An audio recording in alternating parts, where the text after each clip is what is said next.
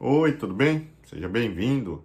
Esse é mais um vídeo, mais um vídeo de conteúdo da série, onde você manda sua pergunta, conta sua história e eu crio um material como esse, respondendo, embasando, da série Psicólogo Furlaneto Responde, para te ajudar a criar, através de sugestões criativas, explicações, conhecimento da psicologia, possibilidades reais para que você realmente consiga melhorias aí dentro desse contexto da dificuldade, da queixa, do problema que você esteja vivendo.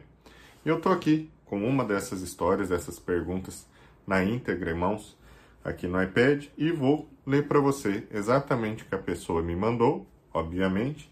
Não vou dizer o nome de ninguém para não gerar nenhum tipo de desconforto em relação ao sigilo. E vamos ver o que é possível ser feito, o que dá para dar uma orientação aqui para esse caso.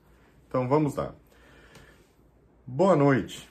Acredito que minha sogra seja border, borderline. Ela pede para meu marido voltar para casa. Fala que ele a abandonou. Quer morar com a gente. Vem sem avisar, almoça, janta e dorme. Cara, chato, hein? Separa e volta do marido sempre está separada pela terceira vez esse ano. Quer que a gente cuide dela, fala que está velha e cansada. Mas ela tem 42 anos. Nossa! Uma mulher de 42 anos sentindo cansaço, se sentindo velha, sogra. E a pessoa diz aqui: Eu tenho 36. Meu marido, olha que interessante, meu marido é 11 anos mais novo do que eu. Minha sogra vive dizendo que vai se suicidar. Já se cortou algumas vezes. Me afastei, dei limites. Preciso sempre demarcar território.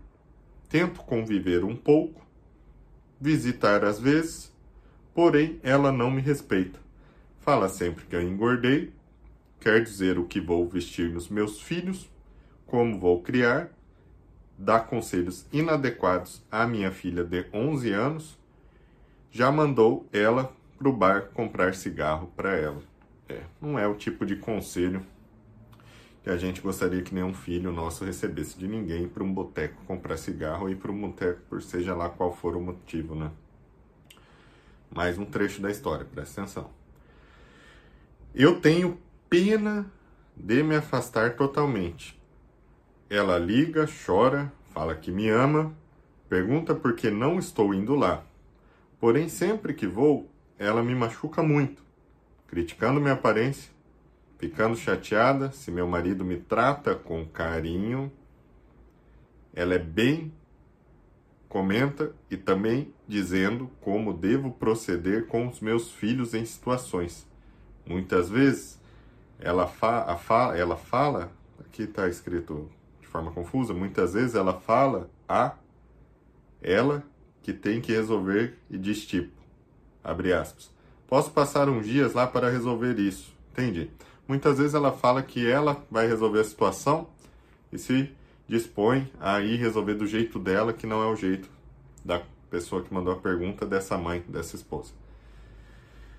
É... Por que toda vez que me afasto, sinto peso na consciência? Esse é o questionamento dessa mulher que mandou esta pergunta, esta história. Então, vamos lá. Primeiro, primeiro, a questão da idade do casamento. Se você descreveu aqui que você já é casado há algum tempo e seu esposo tem 11 anos a menos que você e você tem 36, o seu esposo tem 25 anos de idade e vocês se conheceram antes disso. Provavelmente, né? Não tem descrição negativa dele aqui, queixas. Ele é um bom homem. Provavelmente ele é um bom homem. Ele deve ser um bom homem para você. Porém, ainda no lado emocional, com questões imaturas e mal resolvidas no sentido de se resolver com a própria mãe. Isso aqui é muito importante. Esse é o ponto chave do que você trouxe. Quem tem que resolver as situações com a mãe dele é ele. Ele é o responsável por filtrar, por ver o que vai acontecer, como vai se dar em relação à família biológica dele, para que essa família se manifeste com você. Esse é o ponto-chave, não vamos precisar prolongar isso aqui, é isso aqui. Todo esse desconforto que você passa, você está tomando a dianteira de uma situação que deveria estar sendo resolvida por ele. Os limites, caso haja um quadro clínico de borderline, realmente como você destacou a possibilidade, os auxílios que ele poderia dar para o tratamento psiquiátrico, acompanhamento psicológico, questões do cuidado dele como filho e posteriormente de vocês como família, caso fosse do interesse ou é do interesse de vocês, né? É ele. Eu digo isso porque você tem um problema a resolver com o seu marido e não com a sua sogra. É aqui o ponto-chave. Aqui é o ponto-chave de tudo. Não importa se ele é mais novo, não importa se tem um lado até maternal seu manifesto nessa relação. A relação é individual, é singular para cada um, só que ela tem que funcionar. Independe do que cada um pensa, ela tem que gerar saúde, tem que gerar alegria, tem que gerar amor, tem que gerar prosperidade. E se você não permitir, se vocês não alinharem esses papéis para que cada um os execute com excelência, no caso de uma parte da o marido cuidar da família biológica dele no sentido de regular os conflitos e as necessidades disso, para que isso não estrague e atrapalhe a própria família dele. É dever dele. Então vai lá e conversa com ele, não é com a sua sogra, é ele. Tal como se fosse com você, se os seus pais tivessem essa problemática, etc., era um dever seu, é sua família. Você não tem o direito de deixar sua família biológica vir afetar sua família que você escolheu para ser a sua construída. Sua família você, esse cara, suas filhas. O cônjuge, o parceiro, é uma figura, um personagem de apoio para esse processo. Aí entra a diferença. Ele vai lá fazer todos os ajustes, colocar esses limites, ver o que é possível ser feito para cuidar dessa mãe. Não está sendo dito aqui que é para virar as costas para a família. Devemos sim honrar os pais, tudo bem, mas tem uma diferença entre honrar os pais e permitir que os pais estraguem a minha família. Isso não é amor, tá? Nunca. Tem nada a ver com amor isso aqui. Isso aqui é dependência e codependência emocional dele para com a mãe dele que está sendo manifestada no seu relacionamento e está gerando esses conflitos. Isso não é amor. São questões emocionais, desde lá do complexo de ético, cordão umbilical no no sentido cultural, né, mais simples de falar, que não foram resolvidas e você casou com uma pessoa assim. E você sabia com quem você estava casando porque a mãe já existia. Então tem vários outros contextos aí, não dá pra gente tacar pedra e botar fogo em nada. Mas estou gravando isso aqui para te destacar onde vocês precisam trabalhar. Permita que ele escolha e execute ações livremente, livremente, com prioridade, ele entenda a responsabilidade dele e você permita apoiar esse movimento dele. É diferente de você tomar a dianteira e querer resolver tudo. E aqui não interessa se ele é mais novo, aqui é hora de ser homem. Caso queira manter a família de vocês alinhada, com boa saúde, qualidade de vida, etc. Porque em qualquer família, se o homem permitir que a própria mulher se desequilibre por fatores externos, sejam esses família biológica, igual você trouxe, ou qualquer um outro, ele não está cumprindo o dever dele de gerar a segurança e acolhimento para essa família. Isso não é, meu Deus, que horrível, está cobrando, falando que o cara não é suficiente. Não, longe disso, é o contrário. Todos nós temos que desenvolver competências e amadurecer em todas as fases da vida. Talvez seja o momento dele de criar esse amadurecimento, passar por essas questões. E você, como esposa, pode apoiá-lo, não fazer por, apoiá-lo. E isso tem que ser alinhado entre vocês com amor, com alegria, sem discussões exageradas, sem trazer lixo emocional para dentro de casa. Uma família precisa ser blindada. Precisa ser blindada.